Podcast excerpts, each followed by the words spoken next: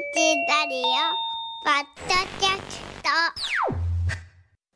改めましておはようございます。尾形祐介です、おはようございます。江崎由紀子です。えー、大阪の空ですけれどもね本当に明るくなってきました日の出から1時間経つとこんな感じでございます。今日はね、えーお洗濯日和ということで有効に一日使いたいですね、さああのー昨日が大安で一粒万倍日で私宝くじを買って一攫千金なんていう話をしていますけれどもちょっとお金の話で今日は行きたいんですが、はい。皆さん耳にしたことありますかね？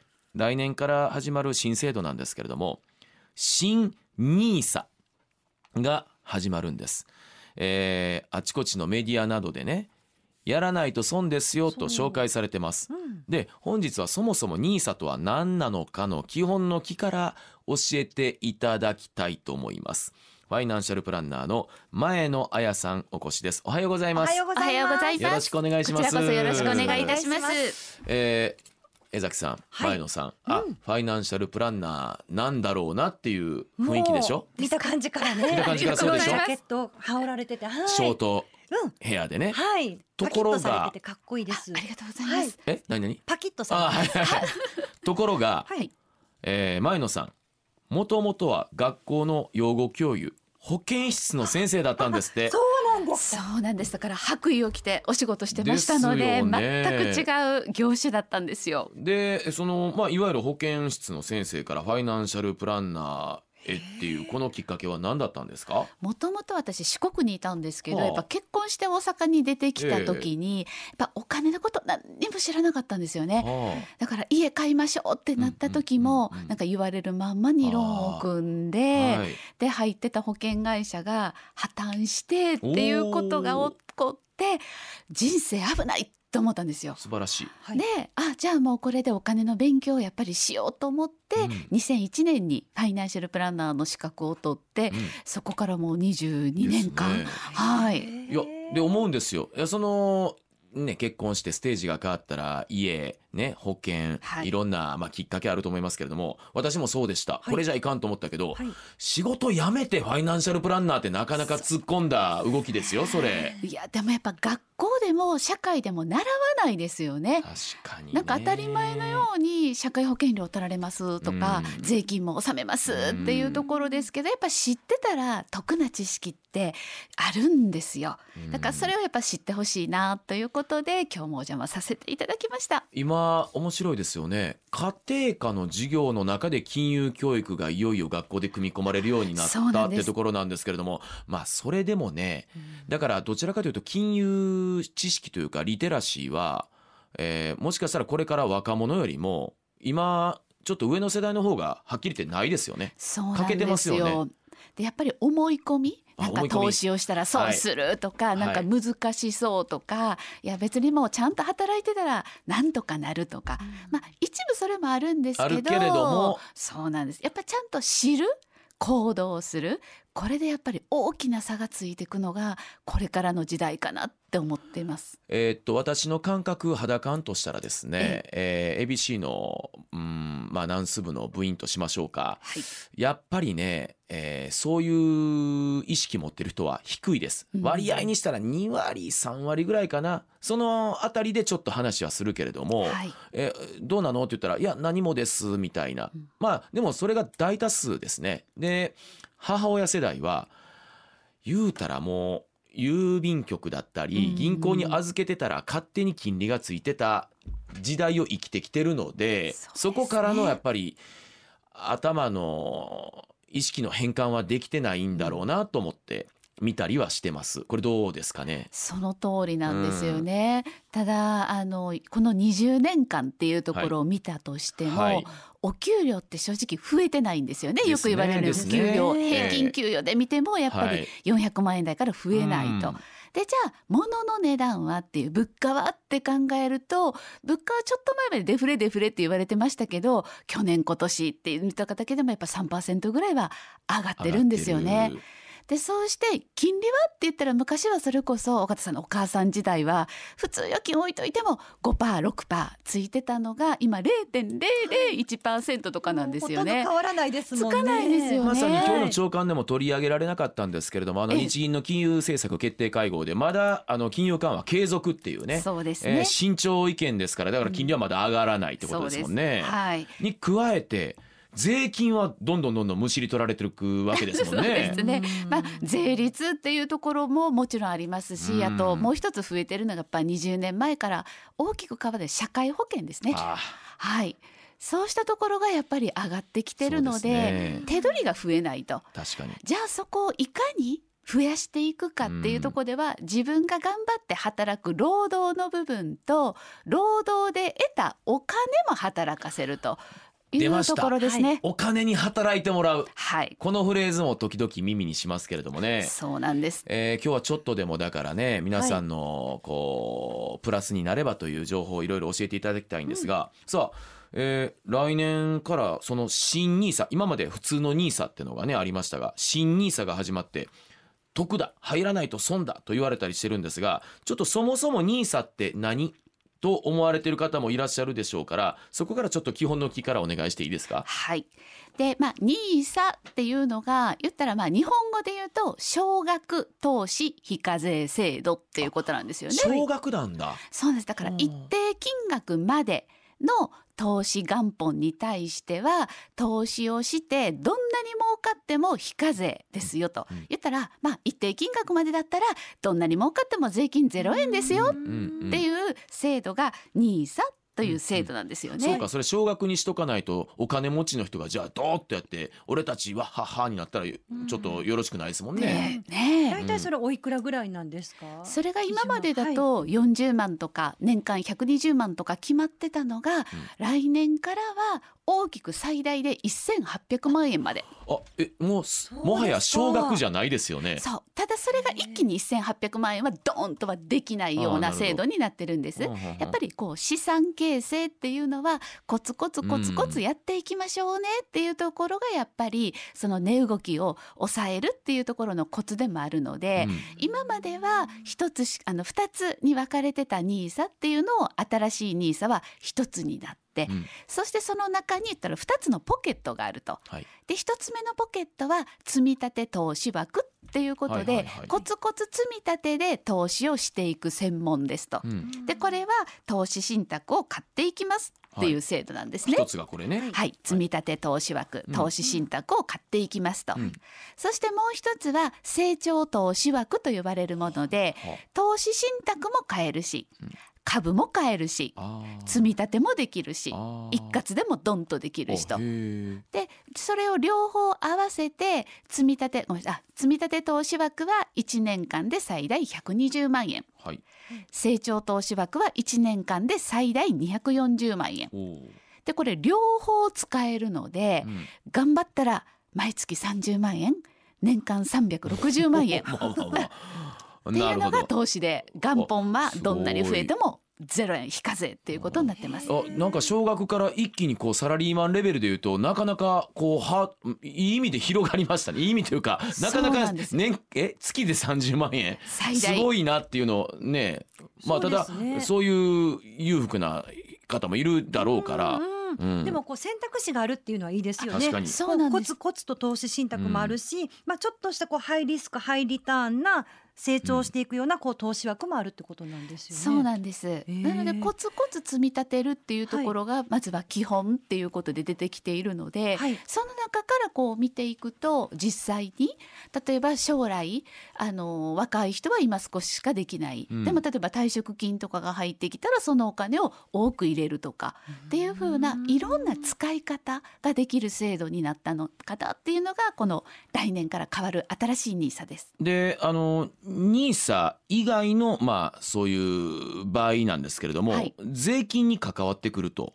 伺ってるんなですがちょっとそこも教えてもらっていいですか、はい、で本来儲かりましたっていうことであれば株価って儲かった投資信託のお金が増えたっていう時は20%の税金がかかります。はい。でこれは実は私たちの銀行預金も同じなんですね。あ口座にオーリーソクって入ってくるじゃないですか、はい。あそこも実は20%天引きされてるんです。もうあれ折り足ってのがもうスズメの涙みたいだからはい。気づいてないですけれども、そこも20%取られてるんですか、取られてるんですよ。はでそうした儲かった時に20%かかるっていうのがこの NISA は0円っていうところなんですよね。でその利益に対しての上限はないのであ、うん。仮に言ったら今年30万円投資しました。それが将来100万200万になりました。ってなっても税金0円。っていうことになります。いやあの私52歳サラリーマンなんですけど、はいえー今会社から最近特にこの1年言われたのがもう退職金は今までのうんものはないですよと。でその代わり、えー今から私以下の人間ももちろんそうなんですけど、ちょっとずつあの退職金になるようにそういうのを始めましょうと。確定拠出年金とかですよね。うん。はい。DC とかなんなんとかそして C とか DC とかあの会社に確定拠出年金がない人だったらイデコとか、そういうものですね。こういうのを NISA にこう入れることはできるんですか？それはねできないんですよ。それはできないんだ。その確定拠出年金とかイデコっていうのは別。別の制度なんですね。あーそっか。うん。すいません。そこまで行っちゃうと今日ちょっと追いつかないんで、いやつまり結局もうこれからはうんまあ年配の方はねあのに逃げ切れた世代ですからいいんですけど、もう僕ら以下は正直言って貯金だけじゃはい。あのー守れないとこれ考えていいですよね。そうなんです。うん、なので国としてはうん自分で頑張れるっていうんううん枠は作ってあげますよと、なるほど舞台は作ってあげますこれよと。がその舞台。そのなんです。うんでそれをじゃあいかに自分が使うか使わないか、うんうんそれだけなんですね。なるほど。でそういう意味でも来年の改正っていうのはすごく分かりやすいし使いやすくなってきているのでこの制度を使う人と使わない人っていうのはどんどん差が開く時代です。で、あのー日本証券業界の調査なんですけれども新 NISA になる前の NISA を始めた人の5割が投資経験なし。で積立 NISA をしている人の9割が投資経験なし。ということなんですけどもそもそもあの NISA の制度を使ってない人も今までの旧 NISA はい。結構いるんじゃないですか？そうなんですよね。だからなんとなくなんか特大でっていうのはえー聞いたことがあると、でもやっぱりまず何からしたらいいんだろうかとか、はい。なんか金融機関を選ばなきゃいけないって聞くけど、どうやって選んだらいいんだろうかとか、あとはやっぱり商品ですね、うん。投資信託を選ぶっていうのがベースになるので、うん。やっぱりどの商品を選んだらいいんだろうかっていう、うん。やりたいと思っても選ぶことがいっぱいあるので、うん。その選び方とかうん。考え方を今日お伝えしたいなと思います。で、えーその前に、えー投資っていうちょっとこの考え方からもちょっはい。と伺いたいんですけれども、これに関してはそしてあの投資をするって言って、まあ、自己投資とかいろんな言葉があるじゃないですか、だから本当にその投資信託を買ってみるっていうことで、うんうんうん。自分のお金がどう使われてるのかっていうところの興味も湧くし、でそれを投資することで自分の資産も増える、うん。でいろんな興味関心も広がるっていうところで考えていくと、うん。本当に資産形成の一番一歩第一歩に進んでもらいやすいものかなと。だから多分やっぱ初めてやる人が多いっていうきっかけにもなってるんだと思います。ようやく一歩を踏み出そうという方にとってはじゃあこれはい。いい機会なすごんですね。く向いてると思います。さあでうーんどうやって進めるかの前に、はい。えーいやいやまずどうやって進めるか必要なこと、うん、始めるために必要なことから伺っていきましょう。はい。はい、そしてまずはあの口座を開くっていうところが一番1にも2にも口座。そうなんです。え銀行の口座はありますけどじゃあダメなんですね。そうなんです、うん。銀行の口座は預貯金のための口座、はい。で NISA はための NISA のための専用口座っていうのを開く必要があります。はい。でその NISA が開けるのが銀行証券会社。大きくこの2つだと思ってください。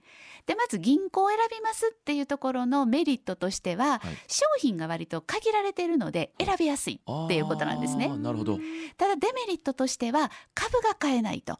だから将来非課税で株買いたいなと思っても銀行で NISA を開いてる限りは買えないですよと非課税でと。NISA は実は一つしか選べないのでうんそこの選び方がポイントとなりますで株を買えるのは証券会社なんですよね。はいなので選択肢は広い。これが証券会社です。うんただ一方で商品も多いっていうことになるので、うんそこではやっぱ画面が見やすいとか手続きがしやすいっていう証券会社を選んでいただくといいのかなと思います。じゃあまず口座開設銀行にしますか証券会社にしますか、はいっていう選択ですね。その通りです。うん個別の株も買えるんですか？個別株も証券会社であれば買えます。買えるんです、ね、銀行はあかんっておっしゃってましたよね。あそうですよねそうなんですんなので実際に NISA で買うときに積立投資枠という方ですねこっちは名前の通り積み立てでしか買えないし投資信託しか買えないんです、はいはい。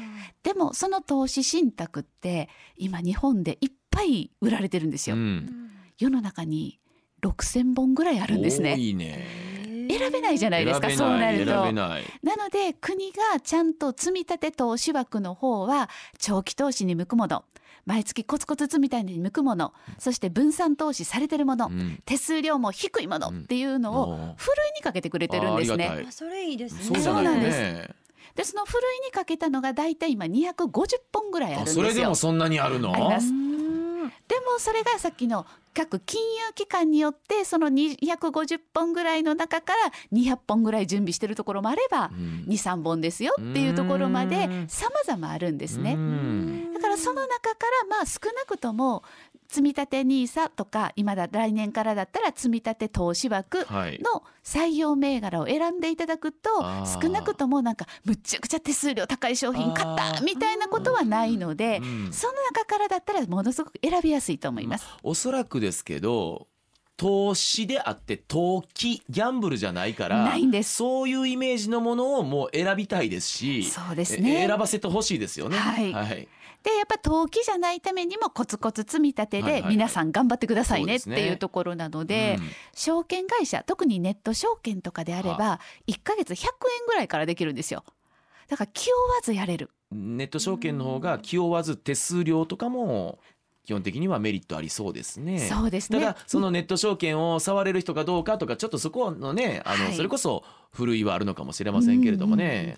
ただあの手続きっていうところでまあ自宅にいながらできるっていうところもうん例えば将来年取った時に窓口に行かなくてもいいとかね。っていうところのメリットも出てくるかなとは思います。ネット証券ねう。んさあで、えっと口座開きます。で、そこからえ選びますの選ぶ時のあとポイント等あれば、その商品選びなんですよね。そこね。そうなんです。で、先ほどの積立投資枠採用銘柄だったら、さっきの手数料が低い、はいはいはい。あるいは購入手数料を取らないってやってるので、まずは一番それが選びやすいんですね。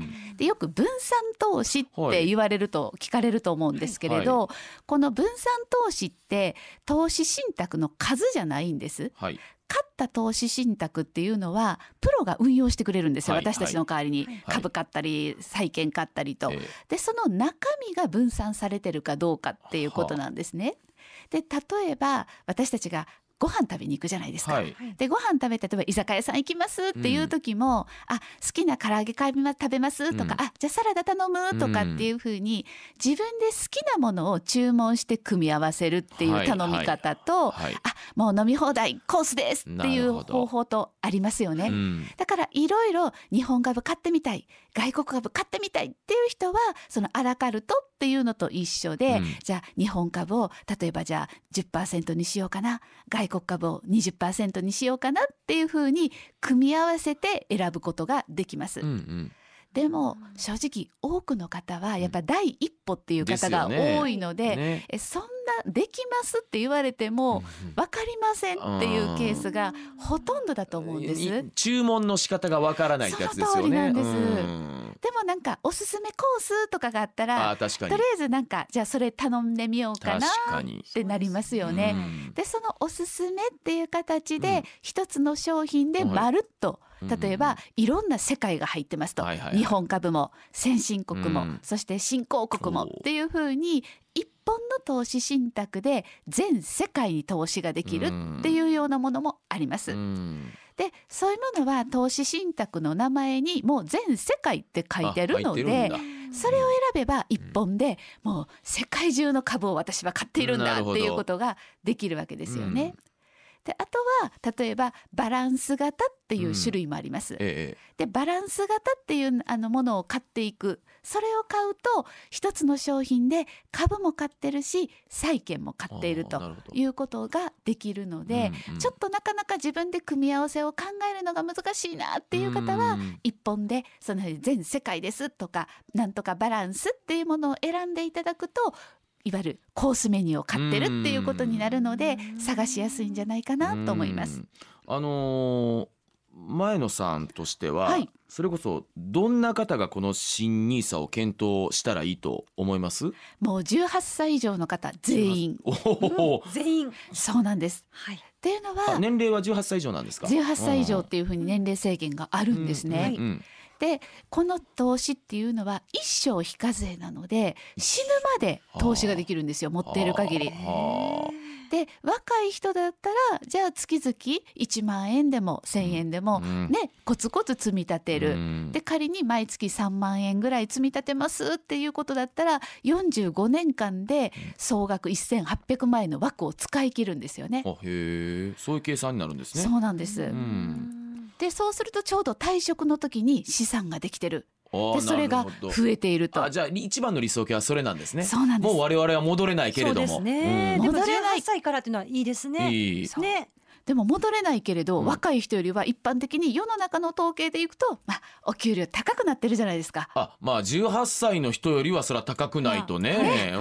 ん。ですよね。あの割に合わないですよ、はい、うん。そうするとじゃあ毎月の金額を少し高めにして早くあで枠を使うっていうことができるのが今度は年齢が上がってる方のメリットなんですよね。支出も多いんやけどね、うん。そうですよね。うんまあでも理想はやっぱり長い期間かけて少額でコツコツやっていくのが一番の理想形ですよね。うん。でもあの退職金が余ってますとかあるいは相続で親から受け継ぎました。それが預貯金で眠ってるんです。あー。0.001%の金利で眠ってるんですっていう方であればできるだけ早い段階でうん。この投資に回すというふうにしていただくと最短で5年で1800万に投資ができるんですね。じゃああとは寝かせておいて増えるのを待つということで長期で使えるお金っていうふうに目線を向けていただくといいのかなと思ってます。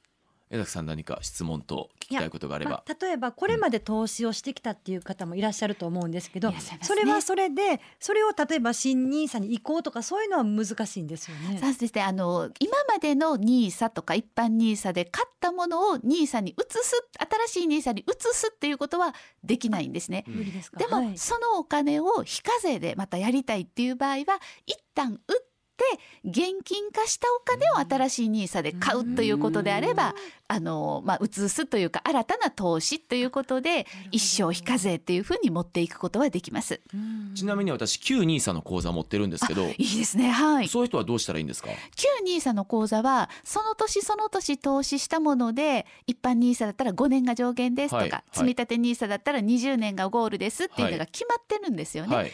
それはそのまま置いといてもらったら大丈夫です。置いといたまま新ニーサの口座を作ることもできるんですか？そうなんですああなるほど。で今までやってる人であれば、うんもう来年年が変わりましたってなったら勝手に新しい NISA が出来上がります、だから手続きしなくても同。じ金融機関でそのままやりますっていう人は来年口座開いてもらったらもうあのログインなりに見てもらったらいきなりもう積み立て投資枠っていうのあと成長投資枠っていうのが出来上がってます。あへえ。ちょっとだけ変な話。いや、はいそれ新ニーサ別の口座開設したいんやと思う人はあできるんですか？できます。一人一つしか持てないんですけれどその一人一つっていうのは1年間に新しく投資する口座が一つですねと、うん。だから去年まで A でやっても、うん。A という金融機関でやってました、うん。来年は B でやりたいんだうん。と思ったら、来年は B に変えることもできます。あー旧を A に置いといて新を B でやることもできるんですか？できまあそうなんだ。そうなんです。なるほど。あじゃあある程度柔軟性もあるってことですね。今までやったものは今までのまんま非課税で置いとく、来年からの新しい NISA にコツコツチャレンジするということですね。さあ最後ちょっと究極の質問をぶつけたいんですが、はい。新ニーサを始めてみるとしましょう、はい。投資したお金は増えていくものなんですか？長期でっていう条件付きですね。と。言いますと。やっぱり短期間だとやっぱり上がったり下がったりねね。最近だとコロナの時にガッと下がったりとかありましたよね。うん。なので短期で使いたいお金には向きません。うん一方で10年とか20年とかっていうことで置いておくと、うん。過去20年運用していったらやっぱ実績でも2%、うん5%っていうふうにやっぱ増えてはいるんですね。うん。だから長く置いとける、うん。長く育てられるお金っていうのをコツコツ少額からうん。100円から1000円から進めて始めていただくとうん。いいのかなと思ってます。はいまあそれはねはい。リスクの全くない投資はないわけですからねうんそのあたりをこう皆さんのそれぞれの置かれた環境ステージ状況で考えながら一歩踏み出すってのがありかもしれませんね。その通りですね。えぜひ踏み出していただければと思います。はい、はい。えー今朝はあ新ニーサについてファイナンシャルプランナーの前野彩さんにお話を伺いましたどうもありがとうございましたありがとうございました。